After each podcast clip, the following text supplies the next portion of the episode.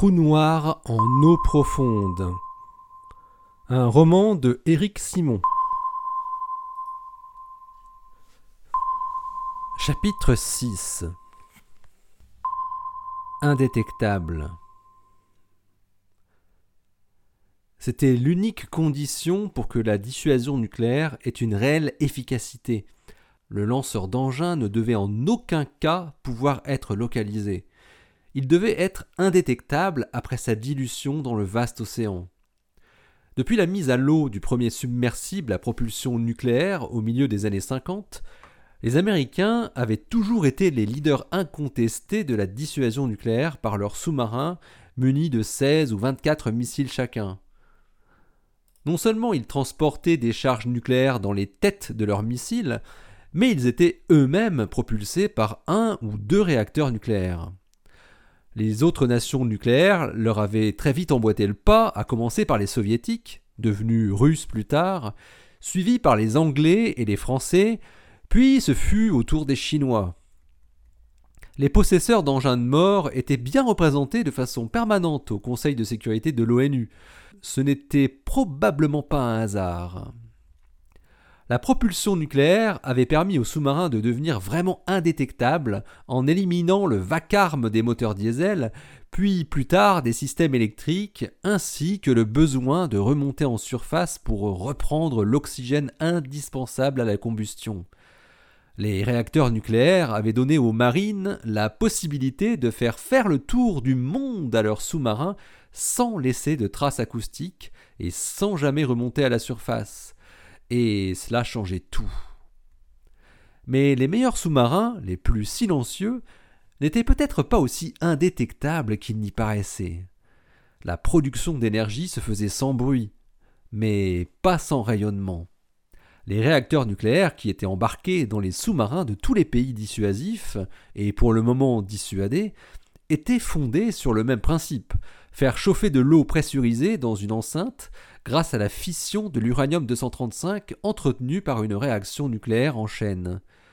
L'eau chaude était transformée en vapeur qui faisait ensuite tourner une turbine qui fournissait alors directement l'énergie mécanique au moteur du bâtiment ou bien produisait de l'électricité par un alternateur, les moteurs pour la propulsion pouvant aussi être électriques. Un réacteur de sous-marin avait la puissance d'un quart de celle d'une centrale nucléaire, 200 MW. C'était l'énergie libérée par les noyaux d'uranium-235 lors de leur fission qui permettait le chauffage de l'eau et la génération de vapeur. Mais quand un noyau d'uranium fissionnait, outre les précieux neutrons à même d'entretenir la réaction en produisant de nouvelles fissions, il émettait également des photons gamma et surtout produisait deux noyaux atomiques de masse inégale et la plupart du temps radioactifs.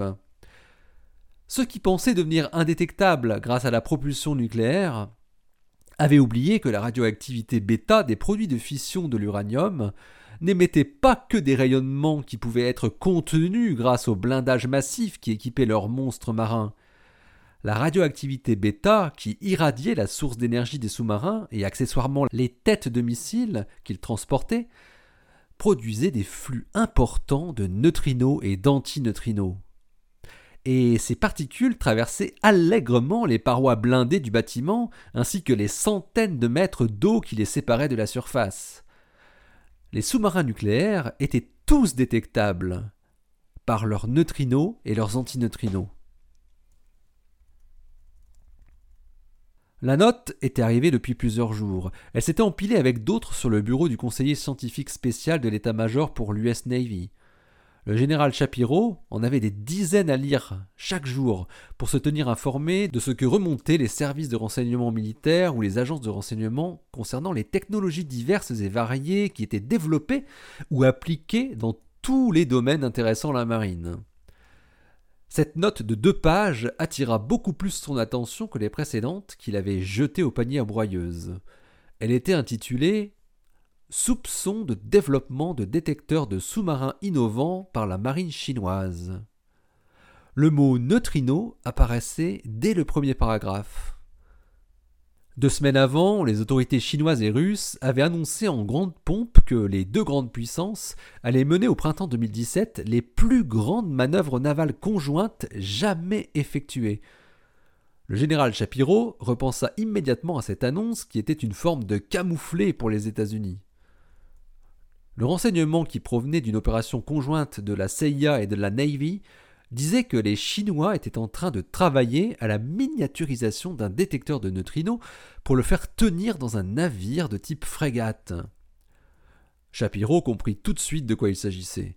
Il était impossible que les Chinois soient en train de développer un détecteur embarqué pour une recherche fondamentale. Ce que concluait aussi la note, d'ailleurs. Il n'y avait qu'une finalité à intégrer un détecteur de neutrinos dans un bâtiment.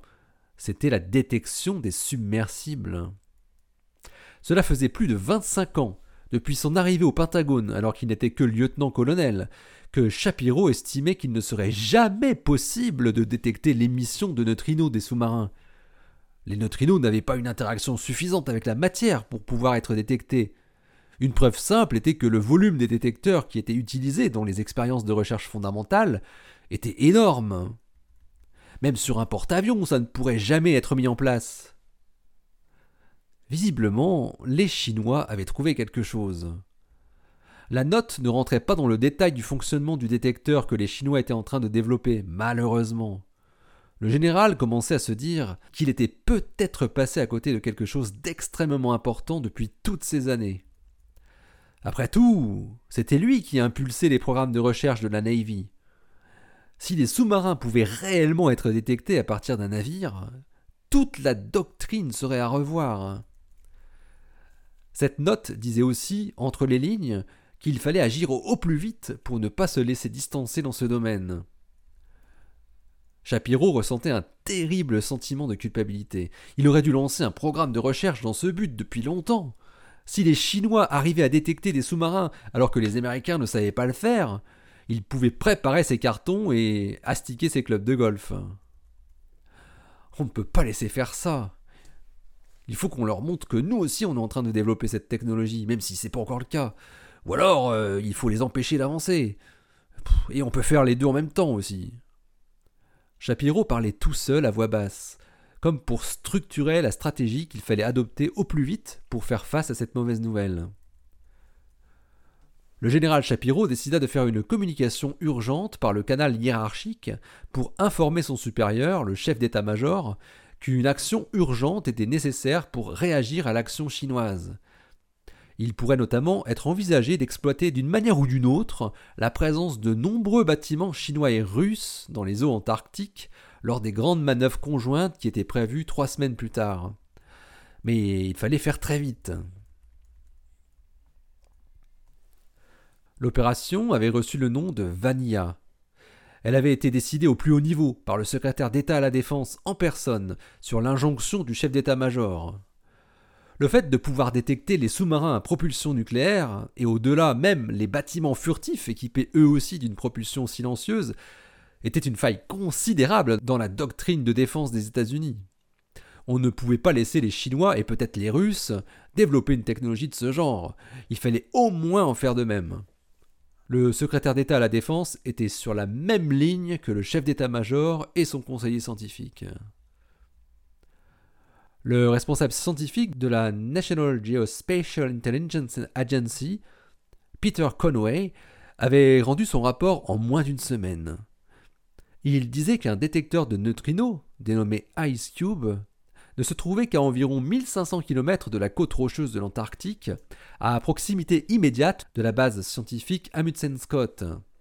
Étant donné sa taille, il devait pouvoir détecter une petite flottille de bâtiments équipés chacun d'un ou de plusieurs réacteurs nucléaires qui passeraient à proximité de la côte, quelle que soit leur profondeur. Sa conclusion était formelle. Ice Cube pouvait détecter les sous-marins russes et chinois.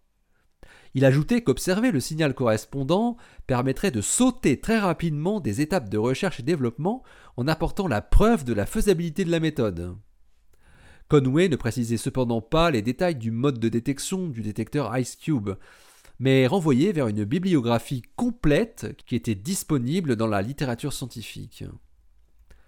Peter Conway était un physicien éminent, malgré ou à cause de son grand âge, qui avait connu son heure de gloire juste avant de prendre la tête de la NGA, en publiant une carte mondiale des émissions de neutrinos, ou antineutrinos, mais les physiciens ne faisaient que rarement la différence. Ces neutrinos pouvaient être d'origine naturelle ou artificielle. On pouvait voir sur ces cartes les zones du monde où la teneur en uranium ou en thorium était telle qu'elle produisait une radioactivité naturelle importante, et qui donc, via les désintégrations bêta des radioisotopes, émettait naturellement des antineutrinos électroniques. On y voyait également de nombreuses petites taches qui correspondaient à toutes les centrales nucléaires en activité dans le monde. Elles étaient surtout américaines, russes, françaises et chinoises. Les japonaises étaient encore à l'arrêt pour la majorité d'entre elles. Conway était un spécialiste de la détection des neutrinos, reconnu comme tel depuis très longtemps, et c'est en cette qualité que le chef d'état-major des armées, le général Hughes, sur le conseil du général Shapiro, lui avait demandé un rapport détaillé sous huitaine. Conway s'était exécuté avec un zèle peu commun, alors qu'il devait prendre sa retraite dans quelques mois et aurait très bien pu jouer la montre ou refiler la patate chaude à quelqu'un d'autre.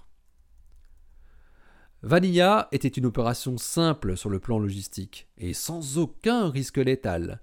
Elle consistait à projeter une équipe réduite sur la base scientifique Amundsen Scott, au pôle Sud, et d'installer un mouchard de données durant la période où les manœuvres navales étaient prévues pour passer au plus près du continent antarctique. Le but était de récupérer les données des scientifiques à leur insu pour pouvoir les traiter à la NGA et y découvrir les traces des sous-marins russes et chinois. Il suffisait juste de s'introduire dans le laboratoire d'une manière ou d'une autre, effectuer les branchements qui allaient bien, et récupérer les données brutes du détecteur géant de neutrinos, soit en ligne, soit en différé. On n'avait besoin que de trois agents pour cette action, de préférence des gars qui n'étaient pas frileux. L'équipe avait été vite constituée, trois hommes la composaient. Ils avaient reçu leur nom de code rapidement Manchot, Fock et Albatros. Albatros resterait en support pendant que Fock et Manchot pénétreraient dans les locaux de Ice Cube pour poser leurs mouchards de haute technologie. Ils resteraient constamment en liaison entre eux. Albatros assurerait la liaison avec leur support à McMurdo, avec une intrusion planifiée pour le 9 avril. Les manœuvres navales sino-russes devaient débuter deux jours plus tard.